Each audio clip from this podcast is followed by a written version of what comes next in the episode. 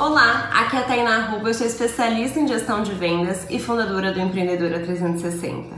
E muitas pessoas me perguntam sobre o fato de ser empreendedora, o que, a gente deve fazer no final do ano, deve entrar em recesso, deve trabalhar, deve aproveitar para colocar as coisas em dia, o que, é certo, o que é errado. Bom, primeira coisa que eu tenho que te dizer: não existe certo e errado, existe o que é adequado para você em cada momento da sua vida. Segundo ponto é você entender qual público você atende, qual é a sua demanda, né? A sua demanda é maior ou menor no final do ano? Se ela for maior, é momento de abdicar de recesso de final de ano e lucrar muito. Mas se ela for menor, é momento de você também tirar aqueles momentos para respirar. Então, uh, não deixe que essa correria de final de ano ou a opinião das pessoas digam o que você deve fazer sobre o seu negócio. Pare e analise, planeje o seu ano como um todo. Programe de duas a três pausas no ano, nem que sejam pequenas, né, de dois a três dias pelo menos, para que você possa tirar realmente um momento para você,